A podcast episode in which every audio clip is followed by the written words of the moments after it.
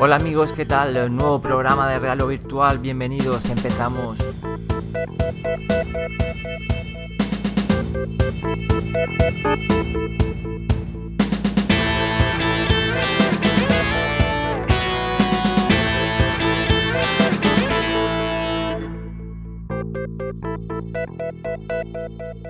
Y semana con E3 incluido, no hay grandes sorpresas, pero bueno, hay algunas novedades que iremos viendo. Hola, ¿qué tal Harold? Muy buenas Alejandro, ¿qué tal a todos? Pues me alegro lo primero que estés ya de vuelta, que, ya no esté yo solo comentando por aquí. Y nada, como bien dices, pues ha sido el E3, ha, habido pues presentaciones de juegos exclusivos de Oculus, han salido algunas noticias del DK2, bastante buenas en algunos aspectos. Eh, seguimos sin tener una fecha, que es lo que todo el mundo espera, del, del CV1, ¿no? la versión comercial. Pero sí, eh, tendremos luego una charla bastante interesante con Juanlo para hablar de E3 a fondo y comentar también otros temas como Elite Dangerous y Star Citizen. Efectivamente hablaremos de todo eso y de todo lo que se avecina este verano. Va a ser un verano muy importante en el que no lo vamos a pasar mal. Sí, ya queda menos para que nos llegue el flamante DK2 y poder probar ese posicionamiento absoluto y, y sobre todo la pantalla în Full HD. Thank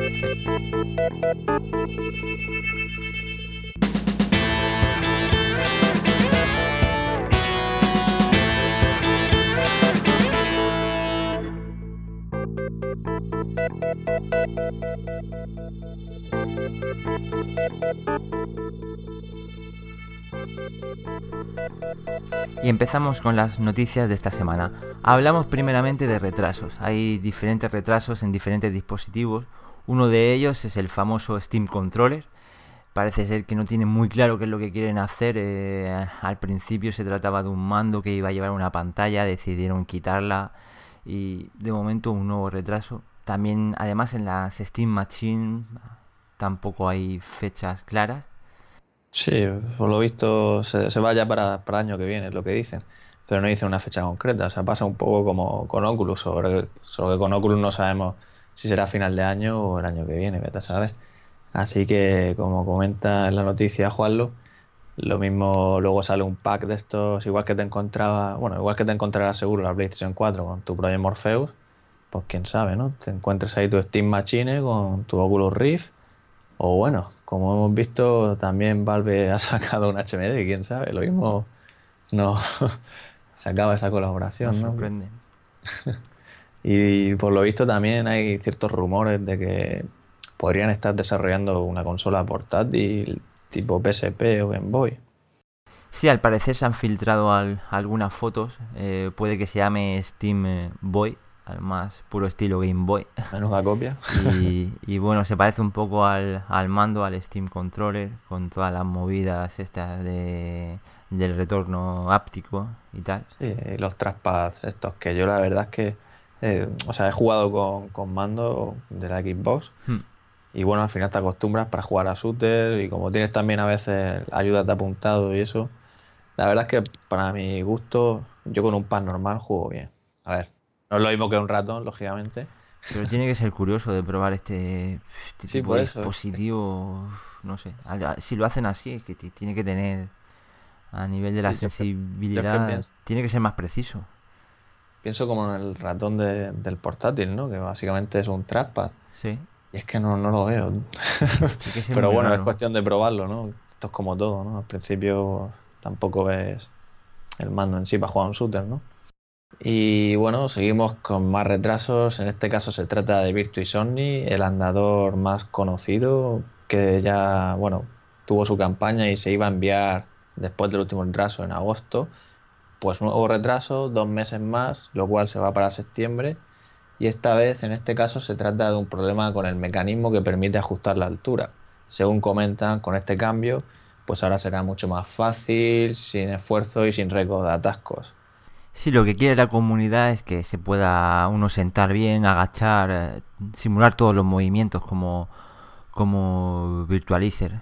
Sí, lo fuerte es eso, que comentan que sacarán un accesorio más tarde que permitirá poder agacharte, lo cual si ya te está gastando un dineral en, en el cacharro, imagínate luego tener que comprarte otra pieza para eso, no sé. Aunque bueno, esto es una versión para aquellos que compraron en Kickstarter, que apoyaron la campaña. Yo supongo que si luego esto lo comercializan, pues quizás ya incluya esa pieza, ¿no?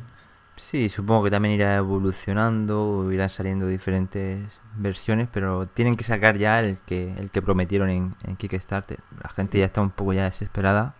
También están haciendo pruebas con esto del tema de agacharse, otra forma, y, y bueno, en este último vídeo se ve que es bastante similar a como lo hace Cyberiz Virtualizer, que es poniendo, digamos, un, cuatro patas alrededor de, del aro donde tú te pones para, digamos, que, que la altura pues vaya bajando y subiendo según tú te agaches o saltes.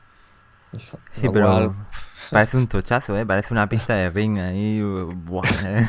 Una- necesitas ahí una habitación, joder. Si ya ocupaba de por sí el- lo que es el aro o la plataforma que te subes, pues si le añades las patas por los lados, madre mía. Yo es que cada vez le veo más difícil que esto vaya a tirar, ¿no? Sobre todo en la parte inicial de la realidad virtual. Y otro retraso es PriVR. Ah, también tenían al parecer el dispositivo listo para enviar en junio, pero de nuevo dicen que el producto no tiene la, calidad que esperaban. Al parecer quieren seguir mejorando el, el hardware y que haya más herramientas y juegos a la hora de la salida. Y bueno, directamente no, no, no ponen fecha. Done. Sí, eso, eso es difícil, ¿no? Porque, joder, puede ser un mes, dos, o a saber, ¿no? Pero yo espero que, que sea pronto. Y más que nada por el tema de, de STEM, que es la competencia. Y esperemos que STEM no, no siga el mismo, el mismo camino y, y lo retrasen. En principio debe llegar también para julio y que lo, lo podamos disfrutar con nuestro flamante nuevo DK2. A falta de Hydra, que ya no lo venden, necesitamos alguna herramienta para poder jugar. Y en este caso tenemos una buena noticia y es que se trata de Delta Sys que comienza a enviarse ya mismo, es decir, las primeras 500 unidades fabricadas en mayo. Y se trata de una réplica de una ametralladora. La verdad es que esta campaña de Kickstarter se terminó el año pasado, hace un año, se tenía que haber enviado en diciembre de este año pasado. Y al final, fijaros en la fecha que estamos, pero bueno, ya son buenas noticias. Esperamos que no haya problemas con las aduanas. Sí, Y porque que- al parecer son réplicas muy, muy, muy reales. Y tú imagínate, estás ahí trabajando y te llegan esas cajas llenas de armas. Tendrás que. Habrá que analizarlas. Ah, Hay que recordar que, bueno, habrá que ver el uso en realidad virtual, como comenta Juan en la, en la noticia, porque no tiene posicionamiento absoluto. Pero bueno, tiene, si luego lo podemos combinar con algún dispositivo, el arma está bastante chula, tiene retroceso, te simula el movimiento de la, de la culata. Y, y bueno, Sí, en, este caso lo, lo bueno del sistema de STEM es que le puedes colocar un, un sensor de estos a- al arma, ¿no? Y entonces ya pues tener posicionamiento absoluto. Bueno, de cualquier modo estamos deseando que Juan lo la, la reciba y nos pueda dar sus impresiones Sí. Habrá vídeos y, comentaremos en el podcast. Y hablamos ahora de Oculus. Estos son palabras mayores, aquí si hay retrasos, más de uno tendrá una crisis cardíaca, pero no. En principio el Oculus, el DK2 llega en, en julio, van a enviar 30.000 unidades y en principio no, no, no hay retrasos. Sí, efectivamente, así lo confirmó Nate Mitchell, vicepresidente de producto de Oculus, en su última entrevista.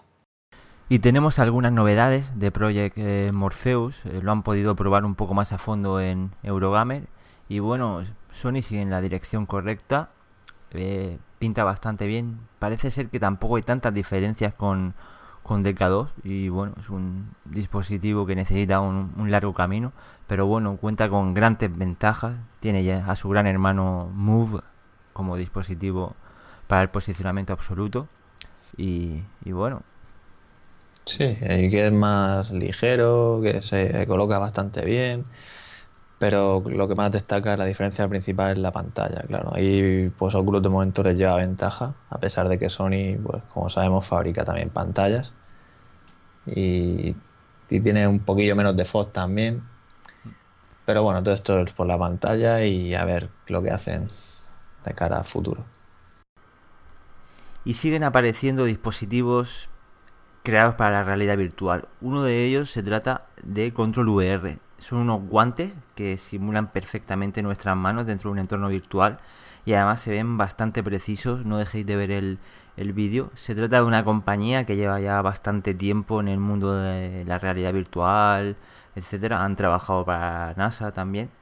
Y parece ser que tiene un código muy claro. El SDK se puede programar fácilmente. Utiliza sensores inerciales al igual que PriVR y la verdad que se ve bastante, bastante preciso, ¿verdad?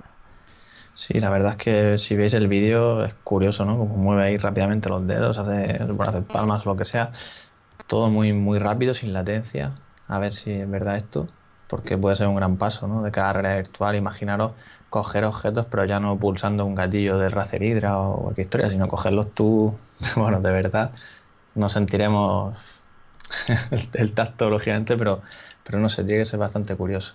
Mm. Y en cuanto a los datos de qué costará esto y cuándo estará disponible, pues la verdad es que nos tiran un poco para atrás, ¿no? Si queremos hacernos con un kit, o sea, con, un par de guantes, son unos 600 dólares. Si quieres uno solo, pues son unos 350 dólares. Lo cual, pues, es un precio bastante elevado, teniendo en cuenta de lo que se trata. Sí, bueno, decir que será compatible con PC, Mac, Android, Oculus y también con realidad aumentada como Google Glass. Y hay buenas noticias respecto a la campaña de Kickstarter, la cual termina dentro de tres semanas y ya ha obtenido su objetivo, ya tienen todo lo que necesitaban. Se trataba de conseguir 250 mil dólares y tienen ni más ni menos que 309 mil dólares ahora mismo. 802 backers, lo cual es genial y todavía les quedan tres semanas. Yo creo que puede triunfar si bajan un poco el precio, porque también me parece, bueno, aún sé que un poco aparatoso y hay mucho cable, pero bueno, al fin y al cabo es ponerte unos guantes y si lo comparas con PriVR, la verdad es que el, tema de los dedos, pues a ver, inicialmente a lo mejor en los primeros juegos que salgan, pues no tenga mucho sentido, ¿no? Pero posibilidades bastantes, ¿no? Imagínate ahí un chat social o algo que, ves a la gente, ¿no? Y puedas hacer gestos, no sé.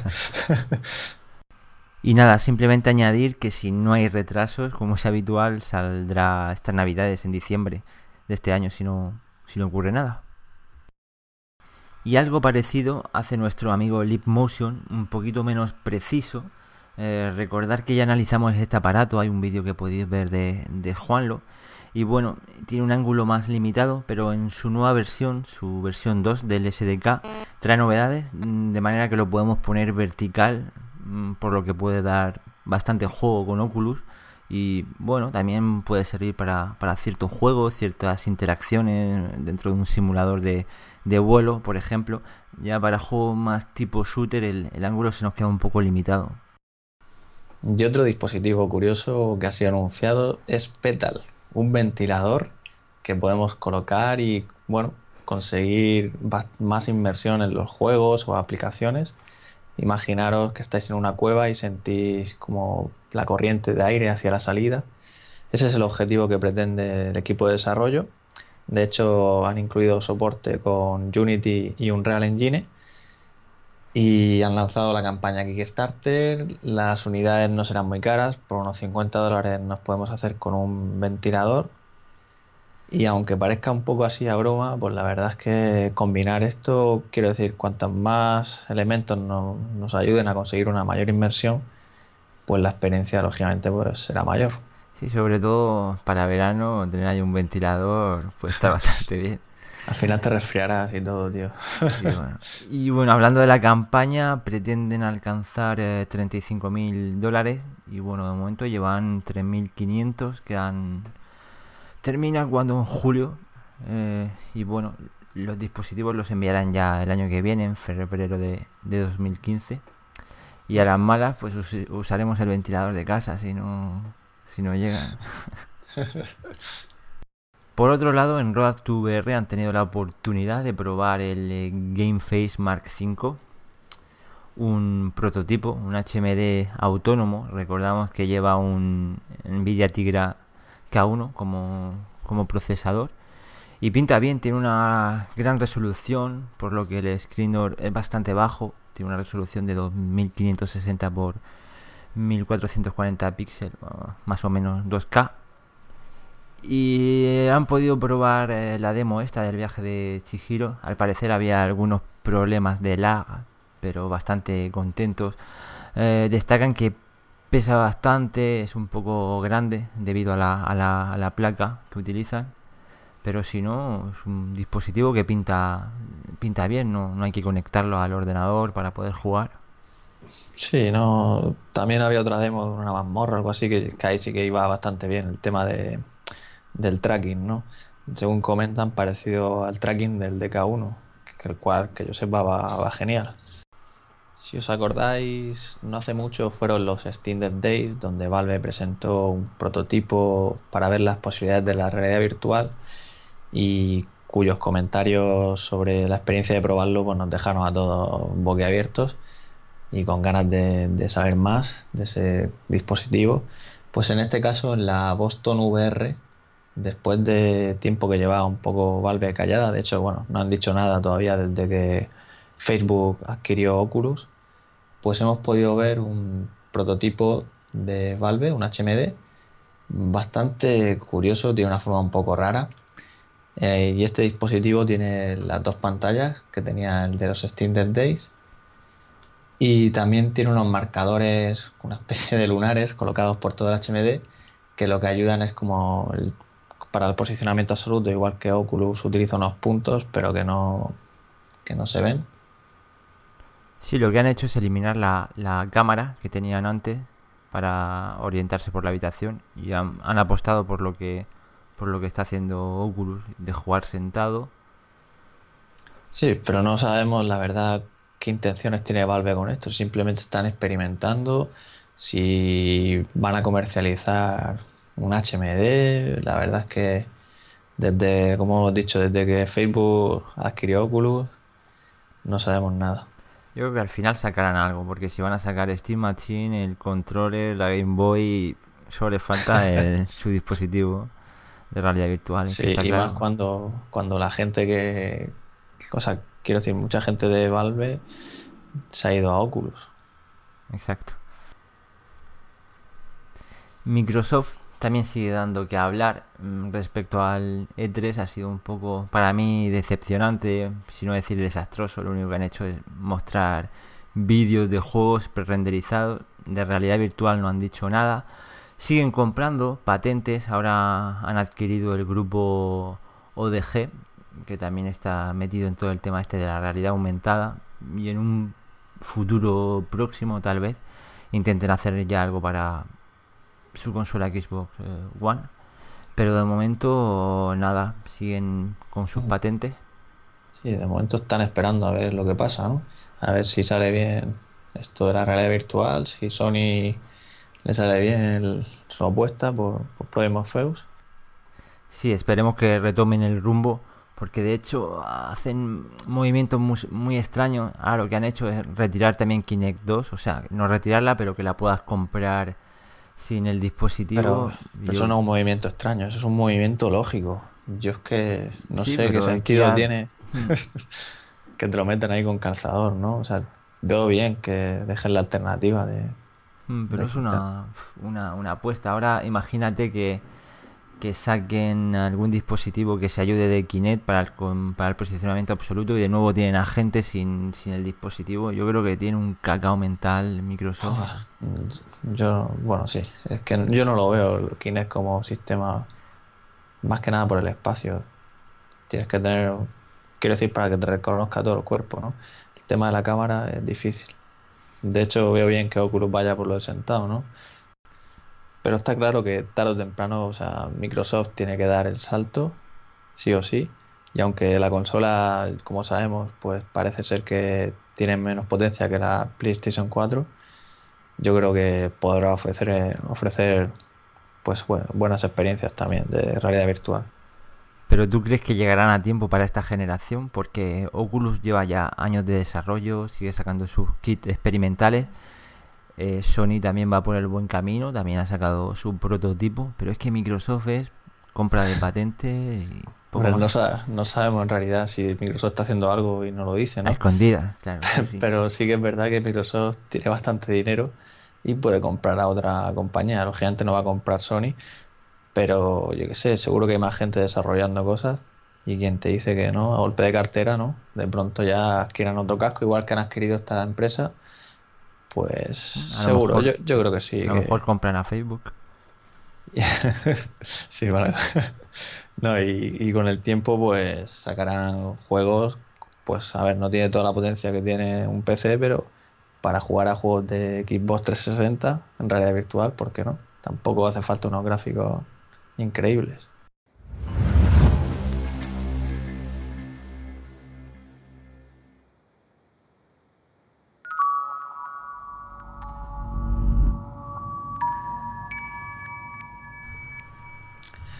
Y llega el turno de los juegos y os hablamos de Among the Sleep, que ha salido la semana pasada y se trata de uno de los primeros juegos ya terminados y nuevos que salen ya comercialmente. Se puede comprar en Steam, cuesta unos 18 euros y la verdad es que para ser una aventura de terror la experiencia es bastante buena. Eh, yo he tenido la ocasión de probarlo y la intro inicial donde estamos sentados en la cocina, viene nuestra madre, nuestra supuesta madre, y nos da una tarta de comer, vemos cómo viene la cuchara, la verdad es que el tema de la escala y tal está bastante conseguido. Y aunque se comenta que cuando nos coge la madre y nos lleva a nuestra habitación, te puede marear un poco por el tema de que te están moviendo, ¿no? La verdad es que yo para mi caso, mira que me suelo marear, no, no me llegué a marear en ese momento. Supongo que al tener la libertad de mirar tú donde quieres, es donde hace que no te llegues a marear del todo. Además está bien porque tienes el, el, avatar y ya tienes ese punto de referencia, de ves el cuerpo, las piernas y eso también ayuda. Sí, y en cuanto a lo que es el juego, pues bastante curioso. Como hemos dicho, es una aventura de terror y vas explorando, tienes que ir saliendo de la cuna, pensando qué, qué hacer, ¿no? Eh, pinta muy bien. Yo este me lo reservo para este verano con el DK2. Sí, sin duda, porque una de las cosas difíciles es leer los subtítulos con el DK1. La verdad es que es una de las pegas, como bien sabemos, que leer texto con el DK1 no, no es lo suyo. Y otra noticia importante de L3 es la confirmación oficial de compatibilidad con Oculus Rift de Alien Isolation, lo que se espera un gran juego que llegará a esta plataforma. Y también buena noticia es que este juego va a estar disponible para el 7 de octubre de este mismo año, lo cual es otro juego a tener en cuenta para nuestro DK2. Un juegazo, esperemos. Aunque bueno, tampoco quiero alentar ni que la gente piense que tiene que comprarse el DK2 ya como si fuera la versión comercial pero para aquellos desarrolladores o entusiastas que vayan a tener un DK2, pues fíjate, la verdad es que ya vamos a tener juegos para probar, ¿no? En real o virtual hemos podido comprobar que los juegos en tercera persona de realidad virtual eh, son perfectamente compatibles, se pueden jugar y prueba de ello es un nuevo juego que ha sido presentado en el E3, eh, Lucky's Tale, de la compañía Playful, que además será copublicado por Oculus VR y se puede ver ahí un vídeo, la verdad que pinta muy bien, tienes un control muy bueno de la cámara, además con el posicionamiento absoluto te puedes acercar, puedes mirar por arriba, por abajo y llevas ahí una especie de animalejo. Sí, yo la verdad es que soy un poco escéptico a de los juegos en tercera persona, porque recuerdo probar un, juego que no, no, era, quiero decir, no estaba preparado, era con un, con un grapper en tercera persona y la verdad es que me pillé un pelotazo, por ello me tira un poco para atrás y yo espero que si el DK2 soluciona el tema de los mareos y tal, porque tú imagínate el estar ahí con los saltos y los movimientos y tal, y poderte mirar para un lado, para abajo, acercarte, y ¡fuah! Sí, más de uno se puede llevar un gran pelotazo, pero bueno, hay que diferenciar un juego desarrollado desde cero para realidad virtual que un juego con un wrapper. Aquí la cámara va a estar muchísimo mejor adaptada y yo creo que será bastante mejor.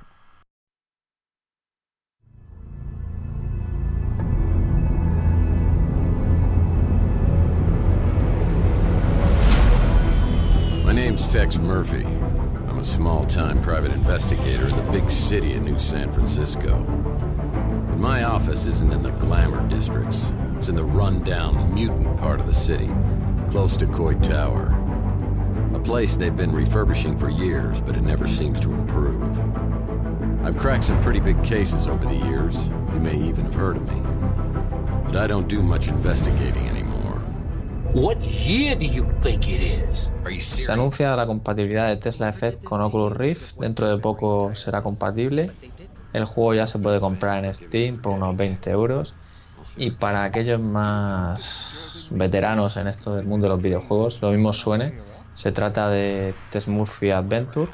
Este personaje pues ya hizo juegos allá por el año 89 y sobre todo en la década de los 90.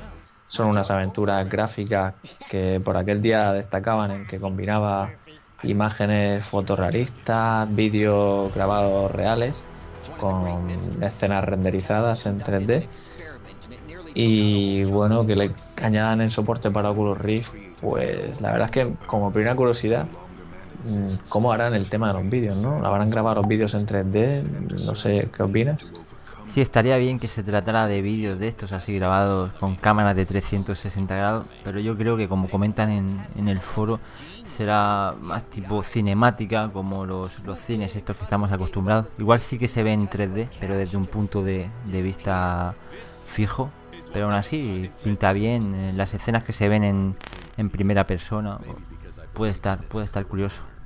Sí, lo que sí que se sabe es que los vídeos los han grabado en resolución 2K, lo cual pues hará que se vean bastante bien. Magnus, you gotta hold it together. I can't. You gotta tell me where the egg is. I'm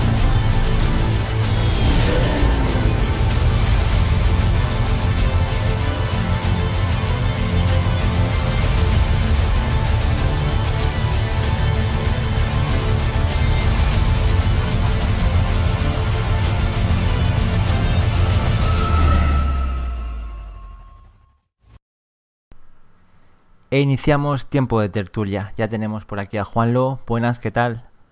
Hola, ¿qué tal? Muy buenas compañeros. Bueno, pues tenemos varias cosas que comentar. El E3, eh, un poquito la- las últimas novedades sobre Oculus que se avecina. Y hablaremos también un poco de Elite Dangerous y Star Citizen, dos juegos de, de moda. Y bueno, si os parece bien, yo creo que podemos empezar por, por Oculus. Sí, a ver, pues yo me gustaría que, como dices, que empezáramos a hablar de Oculus porque ya se acerca julio, se acercan fechas importantes, ya por fin vamos a tener el nuevo prototipo de Oculus. Y bueno, me gustaría comenzar hablando por unas declaraciones de Cacho Palmer sobre la- los frames por segundo, ya que comenta que los 30 frames por segundo, pues a nivel general no son realidad virtual, sino incluso los juegos en monitor, digamos, pues los considera algo que no, que no cumple su objetivo. Un fracaso, vamos, lo ha Sí, sí. calificado. Y Sí, ha usado la palabra fracaso, efectivamente. Sí, ¿no? Y comenta incluso que, que incluso los 60 frames por segundo, que es lo que teóricamente pues ofrecerá PlayStation 4, pues tampoco lo ve muy, muy allá. No sé qué pensáis vosotros. Pues hombre, lo de que 30 FPS se queda muy corto, eh, yo estoy totalmente de acuerdo. O sea, no solo en realidad virtual, sino en general, mm, algunos juegos de estos que vienen, sobre todo los por de consola que vienen en el- la versión PC, que vienen también capados a 30. No sé, reco- quiero recordar, por ejemplo, que el primero fue incluso la versión PC de Gears of War. Creo que venía con limitación de, de frames y había que, con un comando de consola, deshabilitarlo o algo por el estilo.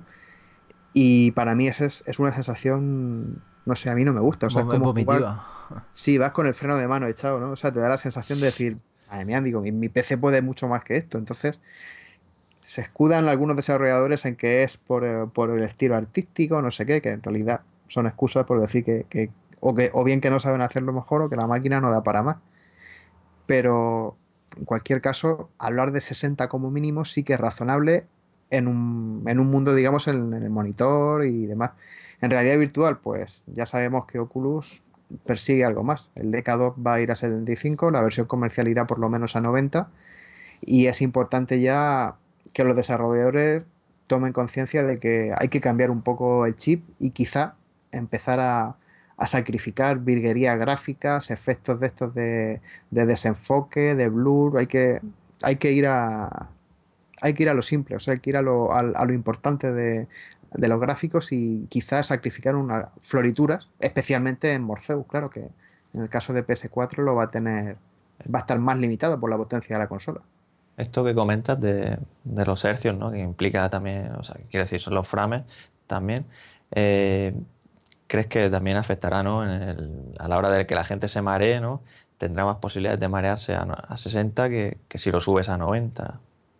Sí, está claro que cuantos menos frames, más posibilidades hay de marearte porque digamos que al cerebro no le cuadra, no le cuadra lo que está viendo. Eh, para conseguir la sensación de presencia, el objetivo es que nuestra mente se crea que lo que está viendo es real. Y claro, el mundo real no va a 35 frames por segundo, evidentemente. Entonces cualquier cosa que, le choque al cerebro, pues es lo que no solamente rompe la presencia, sino que puede incluso llegar a, en algunas personas a provocar efectos de, mareo, por ejemplo, y demás. Yo mismo he notado que con algún, algún juego de estos que funciona mediante un grapper, con Vireo, con Tridef o lo que sea, que va más lento, no se consigue los 60 frames por segundo, y se nota que cuando el juego ralentiza es desagradable en el Oculus. O sea, en un monitor, pues bueno, te, aguanta, entre comillas, pero en el Oculus realmente es desagradable porque te, te, te rompe un poco. Yo creo que también el, el, tema es la, distancia a la que se juega de la, de la pantalla y no tener puntos de referencia, porque cuando jugamos con una pantalla, un monitor, una televisión, estamos mirando la pantalla, el, el frame rate puede llegar a molestar, a veces lo notamos si miras de, de refilón, pero tienes todo alrededor, pero en, cambio dentro de, del Oculus cambia, porque lo único que ves es la, la pantalla y es que te come con patatas todo el, el frame rate. Sí, digamos, digamos que cuando juegas en un monitor, pues aunque el monitor, el juego vaya lento, tu mundo sigue yendo a la velocidad normal. Correcto. Todo, lo que rodea al monitor. En cambio, dentro del Oculus no, porque la pantalla que ves en el Oculus es todo tu mundo. Con lo cual, si, si falla algo ahí, pues es cuando, cuando vienen las molestias. De todas maneras, es un tema delicado, porque lo que comentas de que hacer menos florituras también da un poco de pena, o sea, lo de tener que sacrificar gráficos, yo creo que se tendrá que esforzar de otra manera, desarrollar eh, GPU más potentes, porque, o sea, yo no estoy de acuerdo en sacrificar gráficos, o sea, hay, hay virguerías ahora brutales Estamos hablando de PlayStation 4, eh, quiero decir, en el tema de lo que decíamos de las consolas, ¿no? Ahí no puedes aumentarlo, no puedes chufarle otras gráficas. Bueno, y, por eso las últimas declaraciones que van ahí un poco por los tiros, ellos hablan ahora de una empresa de realidad virtual y que, y que Morpheus va a ser un complemento para esa consola y ellos van a hacer, o sea, realidad virtual. Eh, habrá gente que tendrá un ordenador más potente, menos potente, habrán juegos más adaptados, menos adaptados pero yo creo que no, no, no tienen que renunciar en, gráficos. ¿eh? Yo es no, también hay que tener en cuenta una cosa. Cuando, cuando hablan de renunciar a, ciertos efectos gráficos, es que hay que tener en cuenta que hay algunos efectos que en realidad virtual sobran y que directamente hay que quitarlos. Por ejemplo, cuando jugamos en un monitor, ahora se tiende mucho en monitor en una televisión, especialmente a juegos de consola, a darles ese aspecto cinematográfico con efectos de, de desenfoque, no sé qué. Blur. E, el blur, ese tipo de efectos, en realidad virtual sobran todos, porque en realidad virtual no se, no se persigue un, efecto cinematográfico. El granulado. El granulado, el, típico granulado que meten tantos juegos también para darle un aspecto de película. En realidad virtual todo eso sobra, o sea, el desenfoque no tiene sentido desenfocar el fondo porque con lo, haremos nosotros de forma natural, con, nuestros ojos. O sea, el, fondo se nos va a desenfocar o se nos, se nos desenfocará el arma cuando enfoquemos el, fondo. ¿Pero creéis que esos efectos tienen tanta carga de, hardware? Hombre, pues empieza a sumar un efecto, otro efecto, otro efecto. El, famoso depth, of field, por ejemplo. Todo, todo, ese tipo de, de, efectos, no sé si uno por uno tendrán mucha carga, pero si los vas sumando es que no tiene sentido. los efectos estos de, lens flare, por ejemplo, cuando vemos las, los mm. típicos efectos de luz, de un halo de luz y demás, pues todos son efectos que nosotros en la vida real no, no los sufrimos. Son efectos que se producen cuando se mira a través de una cámara. Y como lo que, lo que buscan muchos desarrolladores es que los juegos se vean como una película, pues es que hay cosas realmente que, sobran. El blur que ha comentado antes Ramón, por ejemplo. O sea, hmm. que el blur es absurdo, meter blur en realidad virtual, no, no, no tiene sentido. Entonces, por eso se habla de, de, volver a los orígenes, ¿no? Buscar unos gráficos más, más puros, sin tanta floritura. Y floritura me refiero en el sentido de que esas florituras nosotros en la vida real no las tenemos, no las sufrimos, con lo cual, pues sí que puede tener sentido que, que se carguen cierto, cierto tipo de efectos. Yo es que lo veo bien, porque a mí lo que me preocupa porque soy una de las personas que se tiende a marear. De hecho, no había probado la demo esta de Sensa Penso, se llama, creo. Sí, sí, sí. No la había probado y claro, como es una canoa que te va moviendo hacia adelante, pues yo iba todo emocionado, mirando para todos lados y tal. Y cuando me quité el, casco, pues fue cuando recordé, oh, vaya, pues me pillado un pelotazo. Te, te caíste y, y me tiré rato, ¿eh? O sea, me tiré rato para que se me quitara. Hacía tiempo que no me pillaba uno así, pero también es decir que hace tiempo que no. Sí, esa demo no, no, marea mucho. Yo también la probé. ¿no? Vas ahí sentado. Pues fíjate, eso que no es muy rápida. Sí, por eso te digo que no, no marea especialmente esa demo. Sí, por, porque además es una demo que en la que en la que tienes un punto de referencia fijo, que es la canoa, lo cual siempre ayuda también a que, a que te marees menos. Sí, sí, por eso cuando leo declaraciones que hacen de que todavía con el DK2, que si hay un frame de ghosting, ya sé que, o algo así comentaba Karma que en un, en un tweet. Sí, sí, un, un defecto de la pantalla, creo Sí, que decían que era, que, que en principio no es muy importante, pero que, que él quería que lo supiéramos todos. Sí, no, y, y que bueno, y que no, quiero decir, a, a quien le han puesto el DK2, sí que ha habido gente que se ha mareado, no todo el mundo, pero sí que hay casos. Sí, sí hay casos se marean. Lo que pasa es que comparando con el DK1, pues no tiene nada que ver, porque en el DK1 prácticamente podríamos Claro. decir que, que hay, no sé, pa- se puede hablar de más de un 20-30% de, de, de gente que se marea según, según lo que haga también, claro, porque ya cada uno conoce sus limitaciones y no, empieza... yo, yo si me quedo ahí sin moverme y a mirar simplemente no me mareo. El tema Claro. es cuando te mueves. Eh, lo que te digo es la Efectivamente, es como todo. Porque es que también hay que tener en, en cuenta una cosa. Mucha gente está hablando, diciendo de que, que vaya, que con el DK2 se reducen los mareos, pero no, no hay un 100% de, de efectividad. Es que la gente se olvida de que el 100% nunca se puede llegar sencillamente porque hay gente que se marea mirando una pantalla. Sí, sí. eh. Hay gente ese, que no... ese no es mi caso, ¿no? Pero Claro, pero hay, hay gente que no puede jugar un videojuego rápido, por ejemplo, tipo, tipo Doom, de estos en primera persona, porque se marea mirando el monitor. Entonces, esa persona le pones el Oculus Rift y bueno, pues va a pillar un pelotazo No, igual. y aparte que más, más lejos es y no una pantalla. Hay gente que la pones en una superficie inestable, gente que tiene vértigo, gente Sí, que en un barco, en la vida real, en, en un barco un poco así de, de- de movimiento y gente que se marea, le pones un Oculus y es un poco lo, mismo. Entonces, que la gente tiene que ver claro que el 100% no se va a conseguir nunca, sencillamente porque en la vida real tampoco existe el 100%. Dependerá también del tipo de experiencia. O sea, un- una demo que te simule, por ejemplo, que vas caminando muy lentamente, sin, sin velocidad y tal, pues sí, claro, pues podrá tener un, un índice de éxito mucho yo, mayor. yo tengo la esperanza de que, de que es todo por el tema del ghosting, porque ya me pasaba cuando empezaron las primeras pantallas planas que tenían el problema de- del ghosting, ¿no? Que me, mareaba. Y luego ya Sí. cuando salieron pantallas planas buenas con la latencia esta baja, pues sin problemas, jugaba, jugaba sin problemas. Entonces yo creo que tiene que ser, principalmente en mi caso, eso. con lo cual yo creo que, que con el DK2 Sí, espero ghosting poder con- echarle ya rato y no lo típico, tío, de decir, joder, no voy a jugar porque no me quiero pillar un, un mareo, ¿no? Yo te veo esperando la versión final, ya verás.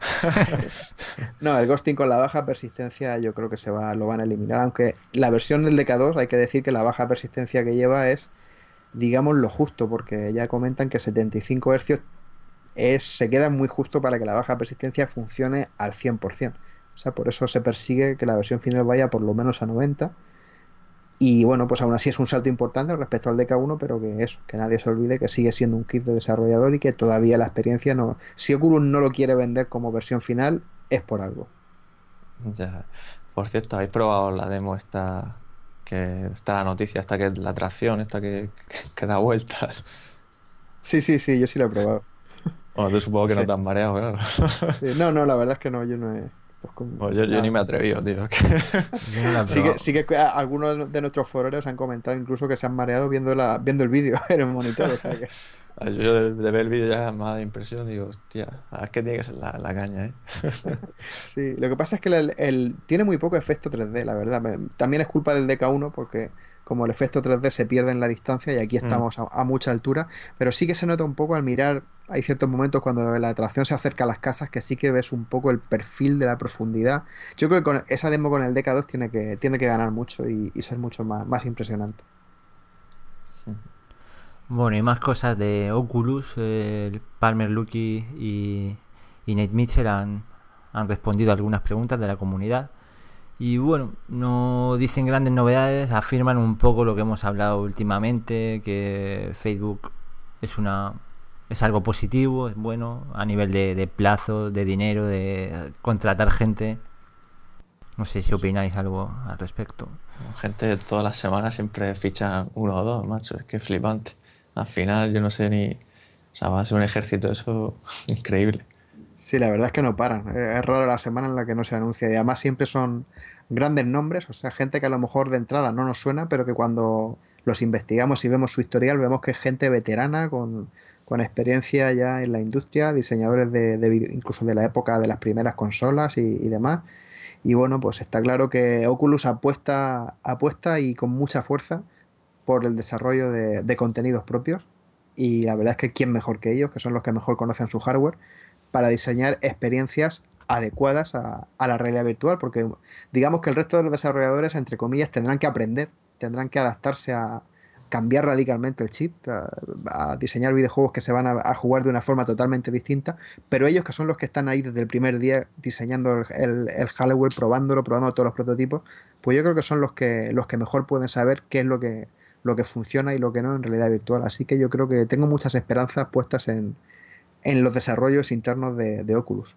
Que es increíble, ¿no? Lo que dicen eso de que llegan ahí, prueban algo, una nueva experiencia, alguna forma de jugar diferente y dicen, oye, pues esto puede estar bien y ya enseguida pues ponen a gente a desarrollarlo o incluso el tema de, que manden gente aquí a España, ¿no? Para ver a Sergio Hidalgo de Dream Halls y llevarle un prototipo y no sé, es que me parece, o sea, quiero decir, está claro que quieren desarrollar contenido y vamos, van a por todas, que es lo que hace falta para que... Y, lo, que, lo que están haciendo muy bien es que, aparte de querer desarrollar contenidos, también quieren asegurarse de que la gente que desarrolla contenidos lo haga bien. Esta es la razón por la que, pues, por la que mandan gente por todo el mundo, como has comentado antes, de incluso vinieron a Madrid a estar con Sergio, para asegurarse de, pues eso, verlo, de, ver de primera mano cómo están haciendo las cosas, ayudarle a implementar el posicionamiento absoluto en el caso de, de Dread Halls, también lo hicieron con Elite, ya pusimos hace un par de semanas una noticia en la que se veía el, el, desarrollador principal de, Elite con el, con el DK2, que ese DK2, en la noticia pusimos que, algunos desarrolladores ya lo habían recibido, pero no es así, rectificamos ahora. Era un DK2 provisional que lo tuvo durante un par de días y la persona de Oculus que vino a enseñárselo después pues se lo, se lo llevó y fue a su siguiente, a su siguiente visita. O sea que en ese sentido, pues Oculus está haciendo lo que tiene que hacer, es preparar el terreno para que cuando llegue la versión comercial el, software esté, esté a la altura y porque va a ser, la verdad es que va a ser una, una prueba de fuego, ¿no? Un, examen para la realidad virtual. Sobre todo es muy importante para que la gente que lo pruebe por primera vez no se lleve una mala, una mala impresión, porque bueno, todavía está ahí el recuerdo de, la, de los años 90, cuando la, realidad virtual parecía que, que, llegaba, se ponía de moda, se hicieron las películas, el cortador de césped, todo aquello y al final quedó en nada. Y Oculus no se puede, no se puede, ni se quiere permitir un otro fracaso. O sea, quieren que, la gente que pruebe el Oculus Rift la primera vez, ya la versión comercial terminada, se lleve un buen sabor de boca y diga, ahora sí, ahora sí que, ahora sí que ha llegado. Sí, esa versión comercial que ya tienen prototipo, ¿no? que, lo que comentan también hace poco, ¿no? Que, que ya lo tienen ahí, ya están haciendo pruebas, que pesa poco, lo cual me parece súper importante Espero que las esponjas o lo que lleve para sujetarse en la cara no nos haga sudar, sobre todo en verano. Y que, vamos, lo ideal sería que ni lo notaran, ¿no? Como unas gafas de sol, digamos, ahí que ni te das cuenta. Esa fue una de las cosas que comentó Palmer, que en algún momento dado la, los visores de realidad virtual serán como unas gafas de sol. Está claro que todavía estamos muy lejos de eso, pero el objetivo final es, es ese. Igual que la gente lleva su móvil en el bolsillo, pues llevará sus gafas que serán de realidad virtual y realidad aumentada y, bueno, pues será, pues eso, igual que el teléfono móvil, formará parte de nuestras vidas también. Sí, la, la ambición de, de, este equipo no, no tiene límites. De hecho, en el artículo hacen algunos apuntes que son curiosos. De hecho, nombran la palabra Matrix. Dicen que en un futuro habla como que se tendría que llegar a, a la perfección. Sería esa una conexión directamente con, con, nuestro, con nuestro cuerpo y simular algo así tan, tan bestia. Sí, la verdad es que lo, que lo que vamos a ver nosotros en los próximos años, pues van a ser los primeros pasos de algo que, que, bueno, en las próximas décadas, la verdad es que cuando echemos la vista atrás, o echen la vista atrás los que haya por aquel entonces, y vean el DK1, pues se reirán, ¿no? Diciendo, madre mía, cómo empezó esta gente y estamos nosotros aquí alucinando. Luego también han hecho algunas preguntas respecto a que si llevará audio, algún sistema. Dicen que siguen investigando en, el audio. Para ellos es muy, muy, muy importante que, parta de la, de la experiencia. Así que algo, algo prepararán seguramente para la versión final. También le han preguntado por el seguimiento ocular.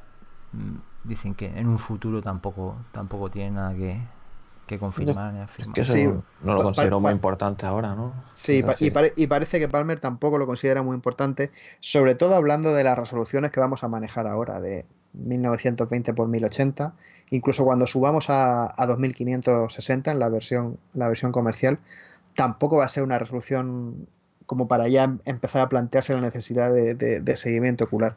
Ya en adelante, cuando comiencen a llegar las pantallas más grandes de 4K y demás, que ya hablemos de cosas serias, pues en ese caso sí que llegará el momento de, de empezar a buscar soluciones y, y hacer el- lo que es el render, el, como lo llaman el foveated rendering este, que consiste simplemente en renderizar con toda la resolución la zona en la que estamos mirando y los alrededores, pues, Ujú. di- de- difu- bueno, difuminarlo no es la palabra, pero sí, quizá bajar un poco el nivel de detalle.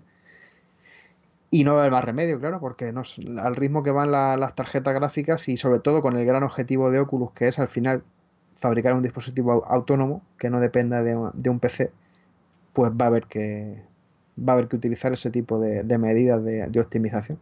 Ya, ya que saca el tema de, de las gráficas y tal, de optimizar, lo que sí que también dicen en este artículo, bueno, en estas preguntas, que parece que va todo enfocado a GPUs de gama alta y procesadores de gama alta, ¿no?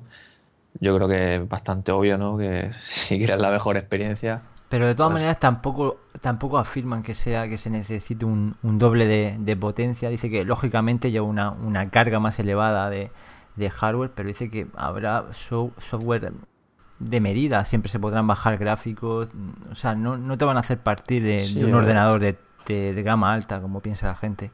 Sí, sí, o sea, lo que dices creo que, o sea, a un juego normalmente pasarlo a realidad virtual, lo del modo estéreo y la deformación, pues no es el doble de, de consumo, creo que, que comentan, ¿no? Hmm. Lo cual es normal también. Pero eso que, que, a ver, que si tú quieres jugar a una experiencia, a un juego de estos AAA, con gráficos del copón, pues lógicamente vas a necesitar un pepino de PC. Y esto, pues quieras que no, a la gente pues le tira para atrás porque tienes que gastar un pastón en la gráfica y tal. Sí, pero yo, por ejemplo, no, no lo veo muy diferente de cómo están las cosas ahora, también sin, sin realidad virtual. O sea, es que todo el mundo sabe también que si, si se compra el Battlefield 4 o juego que sea y quiere jugar en calidad extrema, pues no lo puede hacer con una gráfica de, de 150 euros. Y pues igual que ocurre en un monitor, con la realidad virtual va a ser exactamente igual. Yo, yo lo veo más, más de lo mismo, la verdad. O sea, el que Sí, quiera ahora- la, la máxima experiencia, pues va a tener que comprarse una gráfica en condiciones. Ahora que lo dices, en realidad si le bajan la calidad de las texturas y tal, pues a ver, jugarás en realidad virtual, pero verás las cosas un poco más como el culo. Menos, sí, menos, menos realista, sí. Claro, sí, A mí me sí, parece bien que no, que no pongan límites. eh, el límite, pues, lamentablemente, el bolsillo de cada uno, pero que no que no limiten ni- ni estandaricen como lo que nos quieren meter en las consolas. De ahora todo el mundo 30 frames y más artístico, eso son mentiras. Y yo prefiero que no, que no tenga, que no tenga techo y quien pueda, adelante, ¿por qué no? ¿Por qué vas a renunciar a algo brutal? Efectivamente, o sea, en el momento en el que tengas una tarjeta gráfica que te lo pueda mover con una cantidad de detalle bestial y que lo mueva bien, pues oye, quien la tenga, que active ese modo y ya está. Tan Y luego para, claro, y para el resto luego, pues siempre es fácil empezar a empezar a quitar cosas. Yo es como todo, ya. Siempre, si alguien está dispuesto a gastarse más dinero y se lo puede permitir, pues ¿por qué no va a tener una, una experiencia más realista? O sea, en, el mundo del PC siempre ha sido así. Esa ha sido la, una de las diferencias con, con las consolas, que siempre hemos tenido la oportunidad de, de- de empujar un poco más y apretar más en lo que es el nivel de detalle y, y disfrutar de una experiencia más rica, que no es tan importante la calidad gráfica de la experiencia como, como lo que es disfrutar del juego en sí, pues, pues, pues no, no es tan importante, pero oye, si lo puedo tener y lo quiero tener, pues ¿quién me lo impide? Claro, pero si, si quieres más presencia, más, más real, pues no te queda otra más que meterle caña. Y esto no solo se aplica a los gráficos, sino si quieres meterte más, pues necesitarás un dispositivo para controlar tu avatar. O sea, que si, por ejemplo, Sten o incluso ya poniéndonos a pensar en un andador o algo así para meternos más dentro. O sea, ya cada uno tiene Sí. que estar dispuesto a pagar. Efectivamente, si hay, habrá gente que se, se dé por contenta con jugar con el mando de la Xbox sentado en su silla y habrá gente que querrá tener utilizar un, un Omni, un Virtualizer y la, la ametralladora Delta Six y, y, bueno, pues meterse en el juego a sacos y eso es como todo. Cada uno se, se plantará sus aspiraciones, sus objetivos, qué tipo de experiencia busca y pues a rascarse el bolsillo. Vale, luego en cuanto a fechas, no se han querido mojar, no dan ni fecha. Bueno, es que la pregunta era un poco extraña. Les dice como si al menos podéis anunciar cuándo vais a anunciar la fecha. O sea, es que. Sí, no porque ya la nada. gente. Mm, Está como, co- como saben que siempre salen por la tangente, que nunca lo dicen, dice, bueno, pues como ya sé que me vais a decir que, que no me vais a anunciar la fecha, decirme al menos cuándo la vais a, a decir. Y bueno, pues sí, sigue, la, la postura oficial de Oculus sigue siendo que no hay fecha. A mí me sigue mosqueando un poquillo el, el hecho de que no digan claramente que la versión comercial no va a salir este año, porque pienso que si realmente estuviera tan claro, no les costaría nada decir, pues no va a llegar en 2014. No sé por qué no lo dicen. O sea, eso es lo que en cierta medida me tira un poco con la, con la mosca detrás de la oreja. Para que luego no lo retrasen y digamos mierda. Sí, yo creo que ellos están estudiando a lo mejor y dicen es que a lo mejor llegamos a Navidad, no llegamos, o ya lo hacemos en regalo de Reyes. eh, eh, yo creo que Claro, si, si por eso digo, porque ahora mismo yo creo que todos más o menos estamos ya con la idea de 2015, sí. mediados de año y tal. Entonces, como ellos siguen sin, sin descartar 2014, pues ahí un poco está ahí esa pequeña esperanza, ¿no? De que lleguen las navidades sin anuncio sorpresa. Porque, por ejemplo, ya hemos visto que la pantalla seguramente sea la del Galaxy Note 4. Y ese, ese teléfono móvil estará disponible a finales de año. Con lo cual, si ya va a estar la pantalla, Sí. pues, ¿qué le impide a Oculus tener el resto de- de- del, del Oculus Rift, de- de- del, del CV1 listo? Pues a lo mejor le impide eh, lo que hemos hablado ya muchas veces, la llegada de Facebook. Imagínate que lo que quieren son más ambiciosos aún y quieren desarrollar algo totalmente para, para ellos. Es que a mí aún me suena un poco... mm, o sea, la, la pantalla del Galaxy va a ser una borrada la pantalla de ese móvil. Pero si te sacan una especialmente desarrollada para con lo que hayamos hablado de los espacios entre los píxeles más reducidos, tal, imagínate que lo que quieren es sacar alguna pantallaza o algo así desarrollada únicamente para Oculus Rift, que no la tenga ningún móvil. Sí, pero yo creo que esa pantalla ya ellos la tienen en mente para el segundo. Segunda para, generación. Para CV2, sí, para la segunda generación. Porque la, la primera generación, si ya tienen un prototipo funcionando, está claro que no es una pantalla hecha a medida. Si, si- o sea, si ya tienen un prototipo funcionando, seguramente sea con alguna, alguna pantalla del, del Note 4 que Samsung se la haya proporcionado y, ya lo tienen ahí eh, montado.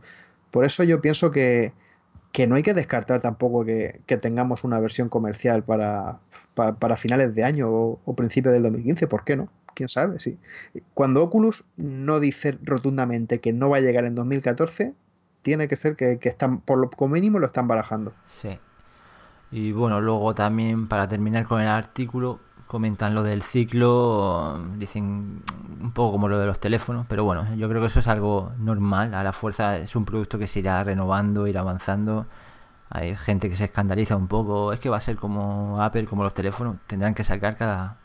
Sí, pero A lo mejor en- no tan seguido, es lo que da a entender, pero... En, en- en este caso precisamente, en el caso de la, de la realidad virtual, sí que tiene sentido sacar un dispositivo nuevo tan pronto como haya pantallas nuevas, porque la ganancia es enorme. Claro. A- ahora mismo, por ejemplo, pasar de, un- de un teléfono móvil de 720p a 1080 para manejarlo como teléfono no se nota. O sea, prácticamente el salto del Galaxy S3 al S4, poniendo el ejemplo de Samsung, pues sí, sí, sí que se nota un poco, ¿no? Que sube de resolución, pero no es algo que, que- que tú digas, madre mía, qué cambio que necesito ya un Galaxy 4 Sí. y tirar el 3 a la basura. El 3, efectivamente. En cambio, con la, con la realidad virtual, la diferencia va a ser brutal. O sea, un aumento de, de resolución cuando estamos con unas lentes que nos amplifican la pantalla hasta verla a tamaño real. O sea, pasar a duplicar el número de píxeles, como va a pasar del DK1 al DK2, o del DK2 a la- al CV1, es algo que se nota una barbaridad. Con lo cual, en este caso sí que merece la pena, por lo menos hasta que lleguemos a cierta cantidad, que no sé si fue Carmack o no me acuerdo quién fue el que lo comentó, que, que calculaban que habría que llegar a 8- 8K por ojo o algo así. Sí. hasta que no lleguemos ahí, cualquier pequeño salto se va a notar muchísimo. Entonces, pues si tienen que sacar uno al año, sacará uno al año. Pero la gente que realmente disfrute de la realidad virtual, cuando, cuando pruebe la versión nueva, va, hará, hará lo que tenga que hacer para cambiarla, porque la ganancia va a ser muy grande. Hmm. Bueno, es que la gente también puede pensar, ¿no? Es que yo un monitor eh, me lo, lo renovaba cada 4 o 5 años, venga, monitor nuevo. Pero aquí, claro, es, totalmente diferente. Claro, aquí hasta que, hasta que lleguemos al punto en el que no necesitemos más resolución, Hmm. hasta ese momento, pues todo el mundo va a querer, va a querer cambiarlo, está claro. Porque esto está empezando, o sea, es como cuando empezamos con los pues con los primeros monitores de VGA, ¿no? Cuando se empezó con los, monitores aquellos de 14 pulgadas, de 640 x 480, se fue subiendo a 800 x 600, 1024, pues ahí sí que se notaba, hasta que ya hemos llegado a un punto en el que realmente pues meter más resolución en un monitor para estar mirándolo a medio metro, pues la verdad es que no, no lo notamos tanto. Entonces el objetivo será que algún día la realidad virtual sea así, pero ese día pues todavía está, todavía está lejos en el tiempo. Pues sí, y otras palabras que también nos han impactado bastante, que nos lo cuelga nuestro compañero Altair 28, es que Brendan Irby dice que el CB1 no tendrá efecto rejilla. ¿Cómo, cómo imagináis que harán esto? Yo supongo que será más resolución, en, teoría, de la primera opción, o alguna técnica ahí de, para jugar con los píxeles, la separación de los píxeles. No se me ocurre yo, yo, creo que lo que van a hacer es meter algún tipo de, filtro, supongo, porque 2560 por 1440 es el doble de píxeles que, el DK2, pero yo creo que se, si no utilizan ningún truco, se, tiene que ver también. O sea, el efecto rejilla estará, será casi imposible verlo, no sé que te centres en verlo, pero tiene que, tiene que verse, con lo cual me imagino que harán algo algún tipo de, filtrado en la de meter algún, como hubo gente que lo hizo con el DK1 que no creo que sea la misma solución pero hubo gente que sí que lo desarmó le, le, puso encima una pues una especie de película de, papel transparente una, una, especie de pegatina que sí que es verdad que lograba disimularlo lo que pasa es que te emborronaba todo un poco pero difumino vamos. pero es posible que, estén que, estén barajando utilizar algún tipo de, filtro no en plan cutre de esto con una pegatina, sino algo, algo de calidad pero sí que sí podría ser ¿eh? que, tengan algún, pues eso, algún filtro especial o algo que, consigan que, desaparezca el, efecto rejilla.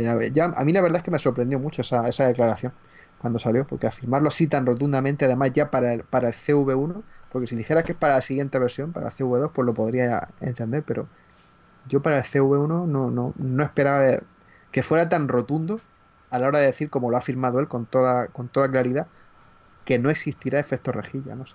Yo lo, lo, veo una afirmación, la verdad, muy... Muy heavy. Muy heavy. Otra de las cosas que decían ahí y que van a... O sea, quiero decir, por el tema de que, del que se podrían estar esperando y no sacarlo este año, el CV1, es porque quieren que haya contenido, ¿no? Es que ahora mismo, si lo piensas, no hay gran cosa, ¿no? O sea, si lo sacaran ahora mismo, me refiero, ¿no? Sí, es una de las cosas que tiene sentido, la verdad, el tema del software, pero también alguien comentaba que, era como el caso de, por ejemplo, de las nuevas consolas. Cuando salió la, PlayStation 4, el día del lanzamiento, ¿cuántos juegos había? ¿Cinco? claro, o sea, que, parece que... La Xbox One tenía más, ¿no? Siete. ya son más. Sí. ya son más, pero bueno. no, pero es normal. Eh. Sí, a ver, cuando sale al principio del suelen tener pocas cosas, pero las consolas es más de lo mismo, a ver si me entiendes. Entonces, si quieres llamar la atención, quizás tengas que tener más de todo de todos los géneros, ¿no?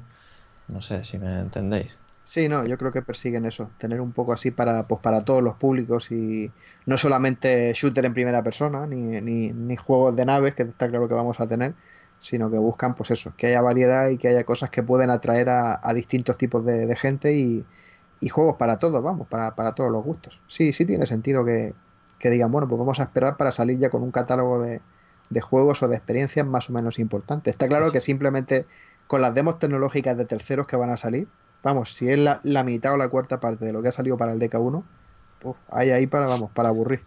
Sí, Toilet Simulator. Nada, es que sacan cada, cada cosa.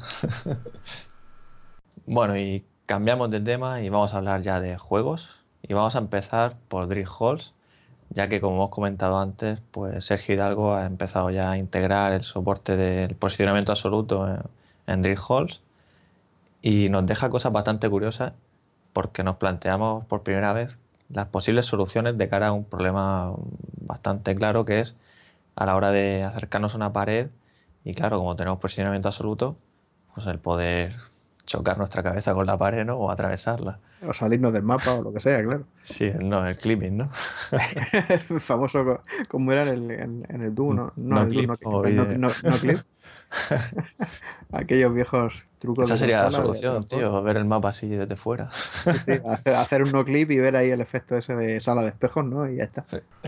La verdad que el foro ha causado ahí un poco de, de furor la gente ahí con medidas drásticas. Yo creo que algunos se quería ya ahorcar antes de llegar a la pared. Sí, yo creo que a, más de uno le, le- le convendría que cuando se saliera del mapa le pegara un calambrazo del Oculus, una descarga o algo y dijera, quieto ahí, no te muevas. No, aquí, pues eso, Sergio simplemente pues ha, estado evaluando opciones que también me imagino que le, le habrá comentado la gente de Oculus, claro, que sabemos que él, que está en contacto con ellos y, y la solución que, ha optado por implementar en Drift Hall, que es muy parecida a la que ya vi en el caso de, de Valkyrie, en, en una de las demos del CES, en el mes de enero, que es simplemente pues cuando, cuando el personaje se, se va a salir del, del- rango del mapa, pues que te apague, que apague el juego, claro, que haga un fundido negro. Esto no significa, como parece ser que alguien del foro más de uno ha interpretado, que en cuanto nos acerquemos un poco a la pared y movamos la cabeza, el juego no se nos va a poner en negro, puesto que ya el propio juego pondrá los límites para que no para que no nos acerquemos tanto, claro. Una, una cosa un poco absurda, pero imagínate que por casualidad se te olvida si te has movido a la derecha o te has ido hacia arriba. No deberían quizá poner, en ese caso que te han fundido, una flecha hacia donde tienes que, ir, que irte. Precisamente eso es lo que, lo que hacía Valkyrie. Ponía, Ah, vale, vale. en- eh, vi un vídeo que no sé si era, si era el famoso Thematic Bruce, el que, el que jugaba el juego, que lo que hacía era que se ponía de pie, se levantaba y entonces la pantalla se ponía en negro y en pantalla aparecía solamente una flecha apuntando hacia abajo, como diciendo, siéntate colega, que, que dónde vas. Claro, Entonces, claro, pues, que- En, Sí. en este caso, yo lo, yo para mí es lo más lógico, porque el, el fundido en negro solamente va a entrar en el caso de hacer burradas. O sea, que si, si tú estás sentado en tu silla jugando y te mueves hacia los lados, lo normal, lo que te puedes mover en tu silla, Mm. nunca, nunca te vas a meter la cabeza dentro de la pared. Otra cosa es que digas, venga, voy a putear a- al al, juego. a- eh. al juego y, y- y ahora voy a, voy a echar a andar y, y me voy al Mm. cuarto de baño con el Oculus puesto en la cabeza. Sí, Claro. Te subas encima de la silla, intentes tocar el techo, burradas. Claro, no sé. ese tipo de cosas, ¿no? Y, no sé, ahí habrá, habrá incluso quien, quien mueva la cámara o que... o sea, puedes hacer lo que quieras, pero no. Ahora, ya- ahora que habéis ya- dicho eso, que me viene el recuerdo de. Porque esto ya lo hemos podido experimentar, aunque parezca mentira. Quiero decir, tú te ponías, por ejemplo, en la demo de. Eli, Eli Hell, creo que era. Sí, ¿te acuerdas cuando me cambié de sitio en el vídeo? Sí, sí. bueno, eso yo lo probé en tu casa, que me puse eso, te ponías el tira en el cuello y me acuerdo que tenías dos sillas y dije, hostia, me voy a cambiar de la de piloto al copiloto. Y luego decía, guay, me voy a, soli- me voy a salir del helicóptero para mirarlo desde fuera. claro. Y claro, ahí ya te dabas cuenta que llegaba un punto en que ya no te seguía. O sea, quiero decir, tú podías seguir mirando, pero no podías salir más del helicóptero. Quiero decir, podías volar un poquillo, un metro, pero no podías irte tres metros más lejos del helicóptero. Claro, lógicamente. En mi caso, esa solución, que sería la de que simplemente no se apague el posicionamiento absoluto, pues no veo, bueno, en mi caso, con esa experiencia no, no me mareaba, ¿no? Pero sí que es verdad que, que te puede dejar un poco cao, ¿no? O Es que sea, más que que se, haga- que se apague el posicionamiento absoluto. No, no es que se apague el posicionamiento No, absoluto, es que se apague el juego. O sea, Sí, el que se apague- posicionamiento... sí, no, no, pero digo No, lo que la también la gente, lo, que- lo que la gente también proponía, y es, y es que en un momento la cámara se pare. Claro, se pare. Eso, eso te va a pegar unos tortazos Pero- pero bastante. separa- Es- eso, es una, eso es una burrada. Eso es una Separar la- burrada. la- el alejamiento, la posición. Claro. Tú puedes seguir mirando tr- 360 grados. Para No, que me pero- entendáis. Precisamente eso es lo, lo que pasa con el DK1 ahora Claro. mismo. O sea, el DK1 cuando tú te mueves hacia los lados, tú puedes seguir mirando y puedes girar la cabeza, pero la cámara no te sigue. Entonces, eso hay que evitarlo a toda costa. Como sea, eso hay que evitarlo. Eso es el mareo. Eso es el Es- mareo. Eso, eso es lo que te marea. O sea, el hecho de que tú te muevas y la, y la cámara no te siga. Eso es lo que provoca el mareo. Entonces, no puedes desactivar simplemente el posicionamiento absoluto y ya está cuando llegas a una pared. O sea, la cámara tiene que seguir moviéndose. Lo único que tiene que hacer es que si tú ya te has puesto de pie o te has estirado el cuello como un loco hacia, hacia un lado, pues que te, que te vaya apagando la pantalla a medida que te acercas al límite hasta que se te quede en negro y hasta Y- que vuelvas a tu sitio. Que te salga un cartel y te diga, sí, sí, siéntate ya, joder, y juega como las personas. Yo, yo recuerdo, relacionarse un poco con esto, que justo cuando empezó el foro de Raro Virtual, hace un año y poco, eh, de que, que hablábamos ahí al principio en algunos temas, del tema del posicionamiento absoluto, y me creo que era con Atreyu incluso, cuando estaba ahí con el tema del andador y tal, que pensaba, joder, imagínate ponerte el tema de los hidras, ¿no? Y sacar tu mano por la esquina al arma y disparar, ¿no? Imagínate, te coges un palo, amarras el hidra y lo sacas por una pared por arriba. O sea, es que, ¿cómo, ¿cómo solucionaría eso un juego, no? O sea, es algo parecido Claro. a esto, ¿no? O sea, Sí, es, es que realmente mm, el ejemplo que has puesto es una bestialidad, pero es que no, no, va, no- no va desencaminado. O sea, los tiros van por ahí. Estamos hablando de hacer movimientos totalmente anormales. O sea, no me refiero a que quien lo haga sea normal, que, a lo mejor también, sino que realmente cuando tú estás jugando tú no haces eso. O sea, eh, estamos hablando aquí de me- medidas de control extremas porque es que el juego tiene que tenerlo todo previsto, claro. O sea, el juego no, tiene que llegar a un punto en el que no sepa qué hacer si tú, si tú te sales del guion. O sea, cuando Va. estamos jugando en una tele con un mando de Xbox en la mano, pues no podemos hacer nada, lógicamente, a no ser que metamos el famoso no clip. Pero aquí, aquí con, posi- con posicionamiento absoluto, el juego tiene que poder controlar tus límites, claro, evidentemente. Imagínate que te ves el, el muñeco de un, de un tío, ¿no? En un shooter, que te viene ahí y de pronto ves el arma ahí a dos metros disparando. O sea, el arma- Claro. O sea, es que te, te puedes acercar a una puerta, la abres y, y- y- y con un palo de escoba metes el arma por la puerta y disparas, ¿no? Para que nadie te dé. O sea, Van a ver, buah, cada, cada cheto, imagínate que eso, que vas andando por una por un pasillo y, y ves una cabeza salir. Es que realmente es así, o sea, porque en teoría con el posicionamiento absoluto es, es el movimiento de la cabeza el que se mueve, pero el avatar se supone que está donde estaba. O sea, lo que es el torso, las piernas, con lo cual, pues, Quizás estas delicado. cosas, la única solución es pararlo, tío. O sea, imagínate que tengas, igual que te mides la altura con esto que quieren hacer ahora del Oculus Identity, de Sí. ponerte la altura que tienes, pues también la anchura de, o sea, lo que te mide el brazo, ¿no? Para que no hagas esas burradas, ¿no? O sea, si, te- si lo tiras más de, de lo que te mida, pues, pues para, ya no, ya no puedes hacer eso. No puedes dejarle el mando a tu colega para que se vaya más a la izquierda. sí, cuando tengamos ya sistemas de control ya más universalizados, ¿no? Tipo STEM, Buah, o es tipo que- Brio y demás, pues ese tipo de cosas Está habrá claro que, que habrá que tenerlas estamos- en cuenta.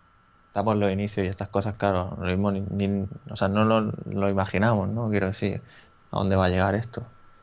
Efectivamente. De hecho, ahora mismo hoy en día, pues, hombre, pues a lo mejor ya, ya, ya hay problemas similares, por ejemplo, con Kinect y un juego de baile. ¿Qué pasa si estás bailando y, y- y te empiezas a alejar? Pues al final el juego deja de, deja de detectarte, ¿no? También. Yo creo que van a ser cosas lógicas al final, es que no, no. Al final realmente es lo que yo he comentado, que es que en el foro, que es que el fundido en negro es que nunca lo vamos a ver cuando estemos jugando. No lo vamos a ver porque no vamos a ser tan, tan cazurros como para, para levantarnos y para, ir- para irnos con el Oculus No, puesto. es que en verdad, si supone que estás, que pretendes conseguir presencia, que sea real, tú en la vida real no vas a pegarte un golpe contra la pared. a no ser que sea un juego que te ponga una pared en medio cuando vayas corriendo, ¿sabes? Sí, Eh, sí. pero yo os digo una cosa, imagínate que te pones a jugar al Doom, que ves una pared parpadeando y dices, ostras, aquí hay una puerta que se abre y lo típico empieza a darte golpes con la pared. Ahí tiene que funcionar el sistema bien. Sí, ¿Cuántas sí. veces no hemos pegado las paredes de Doom para abrir o a Quake para porque ves una luz parpadeando y se abre un, Sí, secreto? secreto. Es que ahora quiero decir, y por lo de los comentarios del foro, si estás en una esquina cubriendo y te quieres asomar, yo que sé, en Battlefield, Call of Duty, al final puede ser que te inclines un poco y roces la pared sin darte cuenta, ¿sabes? Porque No, no, no, porque ya el propio juego se tiene que encargar de que la distancia de tu avatar a la pared sea suficiente como para que, por mucho que adelantes la cabeza, no, no, no, no pases los límites. O sea, el juego ya te- tiene que, tiene que controlar eso. O sea, ya, ya tendrías que, para, para que se te funda la imagen asoma- simplemente por asomarte a la esquina, yo creo que antes te das un cabezazo con la cámara del Oculus que, que- que de, de- de lo que sería de, de que entre en juego el- el fundido. Cambiamos de tema una vez más. Pasamos ahora a hablar de Star Citizen, de Arena Commander, que ha salido hace poco, y Elite Dangerous, dos juegos que hemos podido probar. Habéis visto los, los vídeos de, de Juanlo. Y bueno, queríamos debatir un poco la- las diferencias que hay entre ambos. Y bueno, empezamos hablando de Arena Commander, un poquito más reciente. La gente tiene la, posibilidad de, de probarlo más fácilmente. A pesar de algunos fallos, aún de optimización con Oculus Rift, ya se puede jugar y la verdad que el juego es un- una pasada. sí, yo pues también lo, lo he podido probar y la verdad es que me costó al principio ponerme en el modo Arena Commander, no sé por qué, no me funcionaba lo de la nave y llevaba el casco puesto este del principio. Pero bueno, quitando eso, una vez que ya salí fuera, en mi caso no tengo joystick, todavía no me planteo ya más adelante, ya veré si me hago con uno, sobre todo cuando pueda probar la cabina de Juanlo y me dé envidia, ya veré lo que hago. Pero bueno, yo lo probé con el pad de Xbox y bueno, el control bastante sencillo y nada, me di una vueltecilla y esto lo estoy probando con el monitor, sin el Oculus. Luego ya me enchufé con el Oculus por el tema de que, a ver, yo la verdad es que este tipo de juegos, en mi caso, no, nunca me han llamado del todo, pero lo que es meterse dentro y jugarlo con Oculus, pues sí que me, me atrae bastante. Sobre todo porque la primera versión de Oculus, como sabemos, va enfocado a juegos sentados, ¿no? Entonces, pues le viene de lujo. Y claro, lo que decías tú de los problemas de optimización y tal, la verdad es que girabas a la derecha y tu casco estaba ahí, te tapaba, ¿no? Y, pero bueno, te haces una idea de, de la cabina, de ver los, los, meteoritos o los asteroides o queramos llamar, y el 3D y tal, y la verdad es que creo que va a ser una experiencia genial, aunque eso sí, está muy verde, no sé vosotros qué pensáis. Sí, yo creo que todavía está claro, es la primera versión, que como ellos mismos dicen que es pre-alfa incluso, tiene todavía mucho trabajo por detrás, sobre todo de optimización, de rendimiento, aunque bueno, la verdad es que va bastante mejor que el hangar, el, la Arena Commander, va, va, más suelto, va más rápido, pero está claro que todavía está muy verde, pero bueno, es lo que tú has dicho, ¿no? Que aún así ya la sensación de estar ahí en el espacio, en tu nave, sentado a, los mandos de control, pues es algo que, pues con lo que llevamos soñando mucho tiempo, ¿no? De, desde la época de, de, ver las películas de Star Wars y, y similares. Y bueno, pues el, el, juego en sí, el, ya sabéis que solamente se puede jugar en plan, por ahora, digamos, el jugador contra la máquina. Iba, iba a decir Deathmatch, pero eso lo pueden jugar de momento unos pocos usuarios. Ahora mismo solamente podemos jugar en modo. En el, el, ataque Bandul, este, el Bandul Swamp, que nos van mandando distintas oleadas de enemigos. Es una especie de modo supervivencia con dos bots que nos ayudan. Y el modo de juego, pues la verdad es que sí, pues al final se, ya de, se hace un poco repetitivo, ¿no? Porque no, no, hay, no tenemos mucho que hacer, pero ya podemos ir acostumbrándonos al, al peculiar sistema de, control que tiene, que es, bueno, simulación de, con física newtoniana real en el espacio, con lo cual la nave pues parece que tiene cierta inercia, cuesta un poquito controlarla al principio, pero yo creo que al final le terminaremos cogiendo el truco. También, según dicen, luego habrá habrá naves que, que, se podrán controlar mejor y peor que otras, podremos mejorar la nave, podremos comprar impulsores que giren más rápido, con lo cual también el, ese desfase, ese pequeño, ese deslizamiento se reducirá un poco.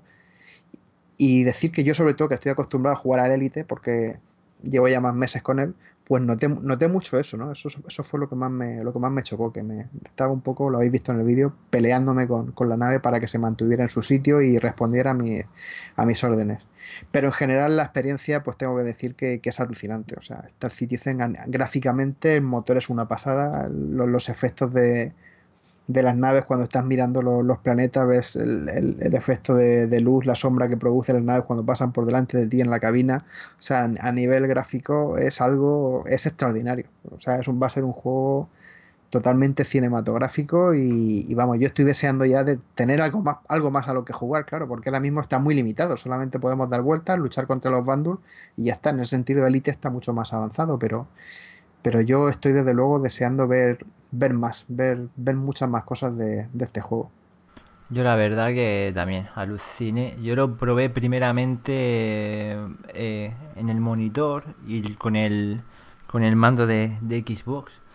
Y me pareció curioso porque me costó un poco apuntar. Digamos que con el mando, la, la medida de, del disparo va, va fija. Tú mueves la nave y la, la medida está en el, en el centro Luego con el ratón es diferente, sí que puedes mover un poco la mirilla, pero si la mueves demasiado te mueve la, nave. Y de primera dije, joder, un poco extraño, no había configurado aún el, el Oculus. Y luego ya lo probé con, con, el Oculus y además con también con J. Ahora tengo unos, eh, me he comprado unos, el Cytec, los, el X55 Rhino. Y buah, la verdad que, que cambia. Yo lo veo mucho más fácil jugar en, en Oculus porque ya sí que pueden mover el punto, bueno, habéis visto en el, en el vídeo que, que, has hecho tú, Juanlo, puedes uh -huh. ver la, la, la, mirilla como la manejas tú y luego eh, con, con, los J, o sea, puedes perfectamente manejar la nave y la mirilla independiente. Entonces, para apuntar, eh, es una pasada. puedes estar mirando hacia arriba si la nave te viene, manejando la nave hacia otro sentido. Y cambia Sí. radicalmente ¿eh? de jugarlo con un mando o con el ratón a, a estar dentro de la cabina y estar ahí dentro. Sí, la verdad es que está. A mí lo que más me gusta es la posibilidad esa de, de seguir al enemigo con la vista, ¿no? Cuando estás en pleno combate cuerpo a cuerpo, en el dogfight, y tienes al enemigo que te pasa hacia atrás, pues bueno, puedes girar la cabeza, lo sigues, y bueno, las posibilidades que te abre eh, son tremendas. O sea, a la hora, a la hora de jugar, yo no no tengo claro cómo.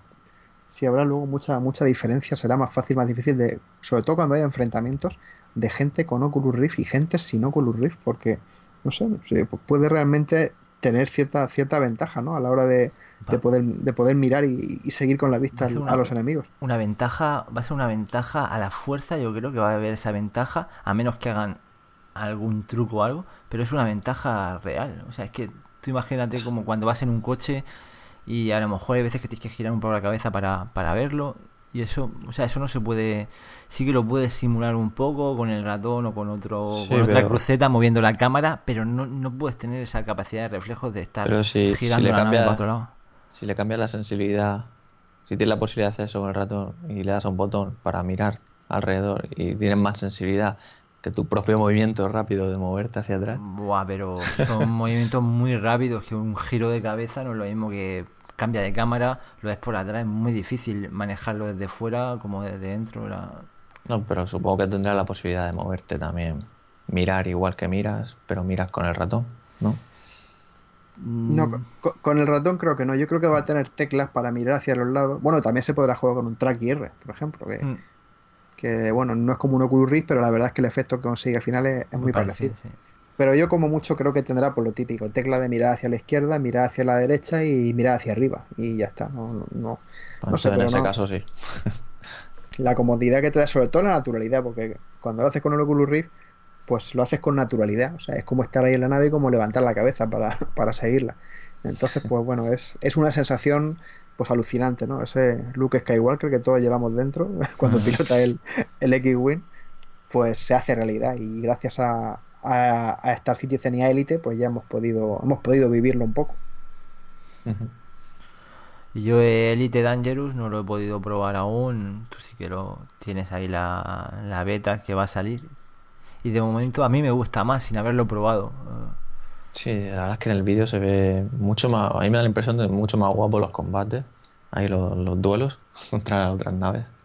Elite Dangerous es- está claro que está mucho más avanzado, claro. Star Citizen es muy ambicioso, se ha planteado ya una serie de objetivos que casi casi parece que se le van de las manos a, a Chris Roberts y a su equipo. Y claro, Elite Dangerous tiene que salir este año. Ese juego ya, ya han dicho que la fecha de lanzamiento será a finales de 2014. Star Citizen, por lo último que hemos leído, parece que el año que viene llegará la campaña de, de un jugador, Squadron 42, y además la van a ir entregando por episodios. O sea, sacarán a lo mejor un episodio cada mes o cada dos meses.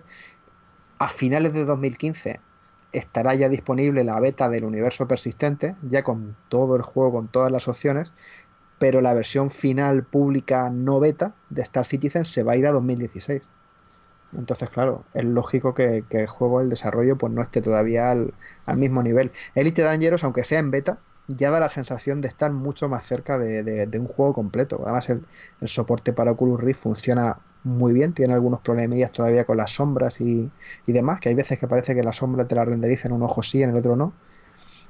Pero se ve, se ve más acabado. En el tema de audio, por ejemplo, el sonido. Bueno, vosotros eh, ya espero que podáis jugar pronto a Elite, pero el audio de Elite Dangerous es, es una pasada. O sea, los motores de la nave cuando vas en el hiperespacio, yo aquí que juego además con el, con el boot kicker, con lo cual me tiembla toda la silla cuando, cuando voy a toda velocidad. Bueno, o sea, es, es increíble de verdad. O sea, el, el- cómo han cuidado el audio esta gente, el, el sonido del motor de la nave es, es espectacular. Y, y estoy deseando probarlo con, con el DK2 porque creo que va a ser de lo, bueno, junto con Tuscan, seguramente sea de, de lo primero que pruebe, porque además Elite Para- está ya preparado para, para, el, para el DK2.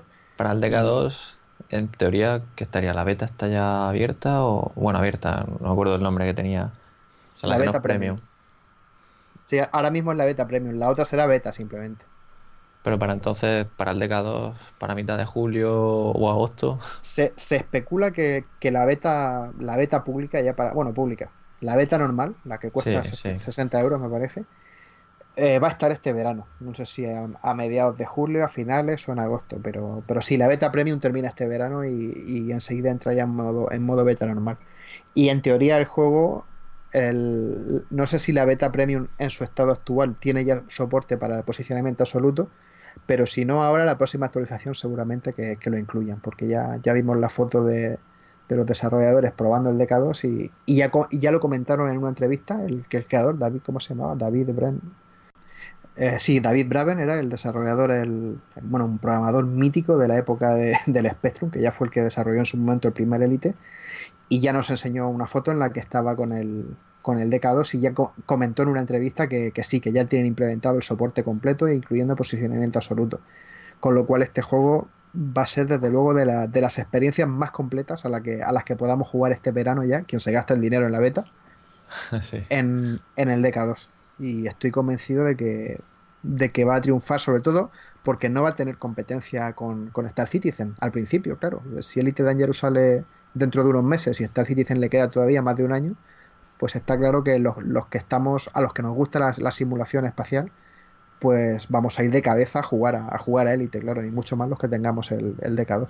¿Y la beta va a seguir costando ese pastón o eso no lo modifican, no? El- No, la, bet- la beta premium actual vale 120 y la beta normal costará 60, que ya es un Mm, precio Bueno, bueno, ya. más, más razonable. La única diferencia es que la beta premium, aparte de que es más cara por ser premium, incluye también, digamos, lo que llamaríamos en el mundo del videojuego actual el, DLCs. el Season Pass, ¿no? El Ah, pase bueno, de sí, temporada. sí, son para Sí, que incluye todos los DLCs actuales y, y futuros. Entonces, pues bueno, para la gente que le guste mucho, pues sí que pues puede estar bien gastarse ese dinero y, y tener, digamos, el privilegio, entre comillas, de jugarlo antes que nadie. No hay que olvidar que antes de la beta 2 estaba la alfa y la alfa costaba 250, con lo cual... Dios. Buah. Pero bueno, hay gente que se ha gastado mucho más en, en naves de Star Citizen. Sí, conocemos a alguno ahí. Muy bien, pues bajamos a la Tierra de nuevo, a Real o Virtual. Y yo creo que nos vamos a ir despidiendo. El programa ya ha dado bastante de sí. Y nada, un placer como siempre por mi parte. Pues encantado de estar con vosotros, como siempre, compañeros. Y nada, espero que a nuestros oyentes les haya parecido interesante. Y volveremos, volveremos con más novedades. Yo por mi parte darle las gracias a Sergio Hidalgo por esa demo que nos ha pasado de Dream Halls. Y nada, daros las gracias a todos, como siempre, por escucharnos. Yo la verdad es que me lo he pasado muy bien en este programa, como siempre también. Y nada, nos vemos en el próximo.